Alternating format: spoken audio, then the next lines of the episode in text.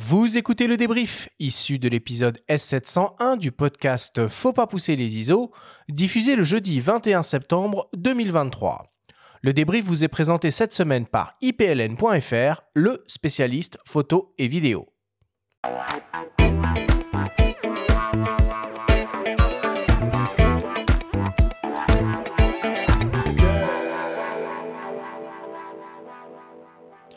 Nous sommes toujours avec le photographe Malo pour cette grande masterclass dédiée à la réalisation de portraits artistiques mis en scène.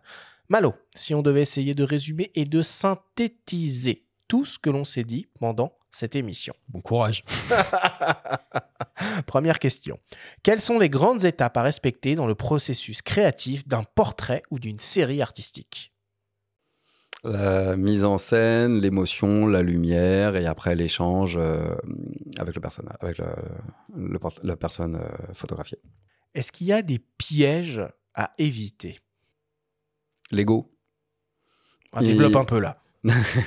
non, mais euh, par, exemple, tu parlais. C'est un avantage aussi, l'ego, non Non, non, bien sûr. l'ego, il en faut. L'ego, c'est que c'est sain. Euh, le sur-ego, le sous-ego. Voilà. Et il faut être sur un ego juste. Il faut euh, apprécier ce qu'on fait à sa juste valeur, sans prétention ni d'autoflagellation. Voilà.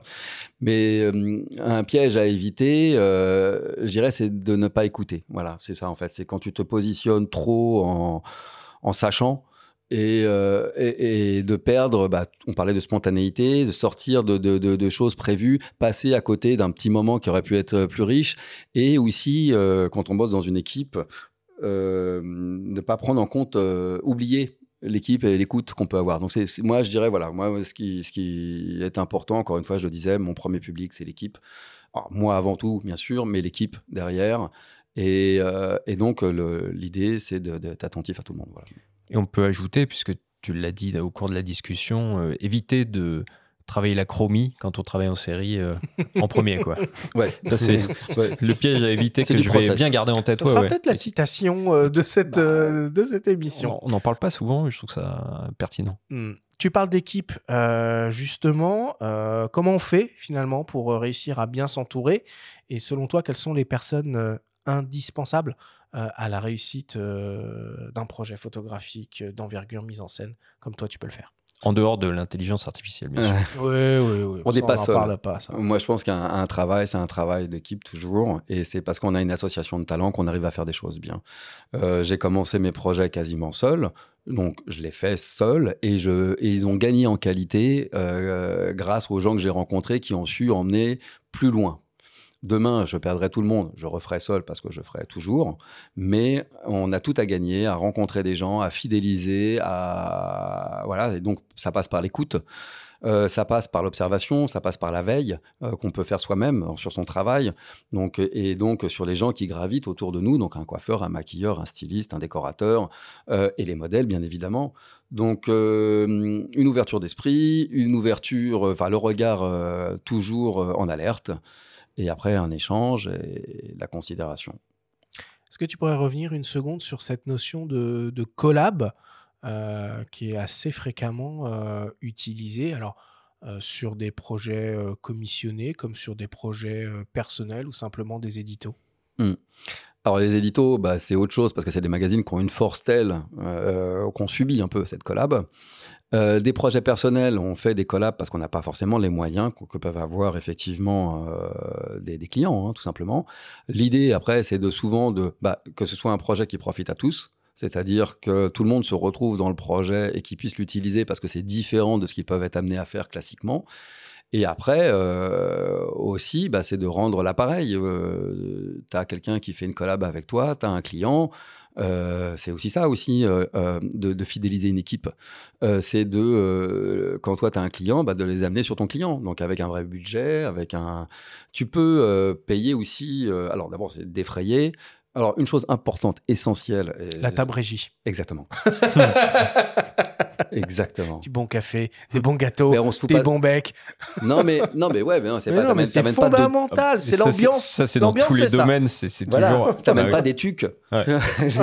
Et même quand tu fais un déménagement, t'invites des gens. C'est important. Mais bien sûr, c'est la, fameuse considération, c'est quand même le minimum.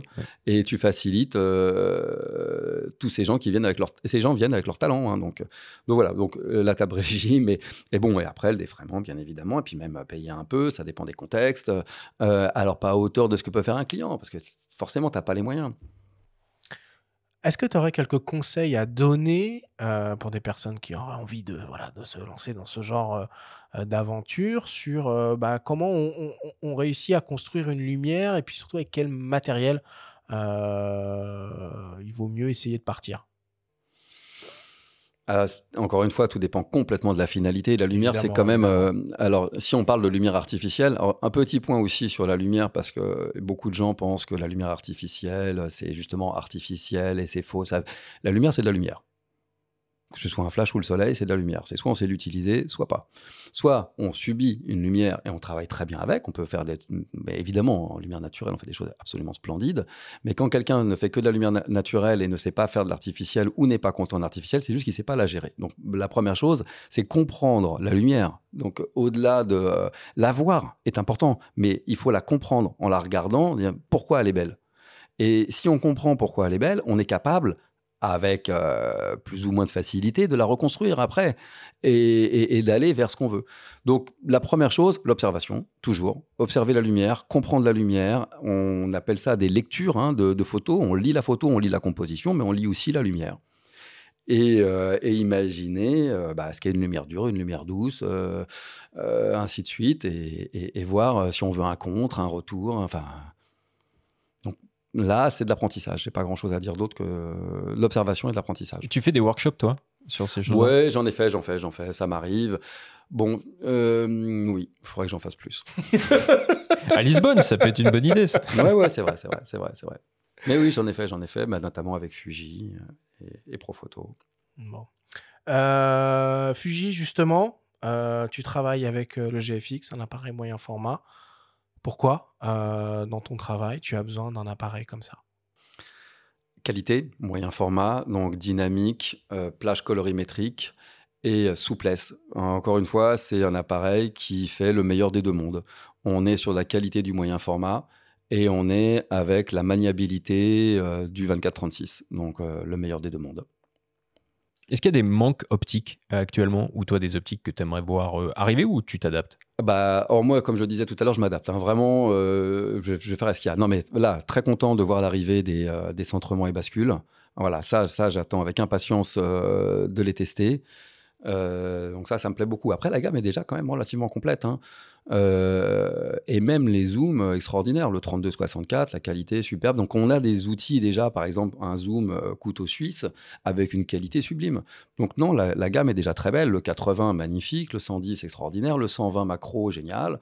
Donc 250, tu m'as dit, ils projettent un 500. Le 500 pour la prochaine. En, développement, après. Voilà, formidable. Donc en, termes de gamme, ils sont très très bien. On a, on a vraiment du grand angle au, au télé, donc c'est vraiment très bien. Et encore une fois, euh, un moyen format, donc on est sur un prix qui est très très abordable sur du moyen format, hein, très très abordable, mais ça l'est également, c'est cohérent sur les optiques. Donc ça veut dire que l'ensemble, euh, une optique moyen format, c'est très très très très cher. Et là, on est sur des prix qui sont tout à fait raisonnables, tout à fait raisonnables. Toute proportion gardée. oui, mais, c'est vrai, non, mais bien sûr, bien sûr. mais c'est pour ça aussi qu'ils ont percé, enfin Fuji a bah, percé ils, sur ce Ils ont fait une percée énorme. Mm. C'est pas pour rien. Bon. Euh, au moment de la prise de vue, justement, euh, arrive le, travail de, direction euh, avec ton ou tes modèles. Est-ce que tu aurais quelques conseils à donner pour bah, faire ça dans les règles de l'art et surtout réussir à, à, tirer les poses, les attitudes, les regards qu'on souhaite avoir? Mmh. Alors moi, quand j'ai mes photos relativement figées, j'aime bien prendre la place de tout le monde pour voir si la pose est réalisable. Hein, il ne s'agit pas de faire tenir un poirier, un modèle pendant 10 minutes euh, si c'est pas possible. Donc effectivement, je prends la pose pour voir ce qui est possible. Ça, c'est pour mes photos où je vais être très très très euh, directif, où je sais exactement où je veux aller, où il n'y a pas de latitude possible. Et sinon, euh, écouter, enfin observer encore une fois, et là le langage corporel du modèle et d'être dans le partage et dans l'échange. Euh, et du coup, euh, alors une musique, hein, une musique peut aider évidemment à emmener dans une émotion, voilà, c'est tout ce qui va aider le modèle à aller dans la bonne émotion, dans la bonne émotion. Bon, on va conclure là-dessus. Merci beaucoup Malo pour, pour toutes ces explications. Merci encore. Thank you.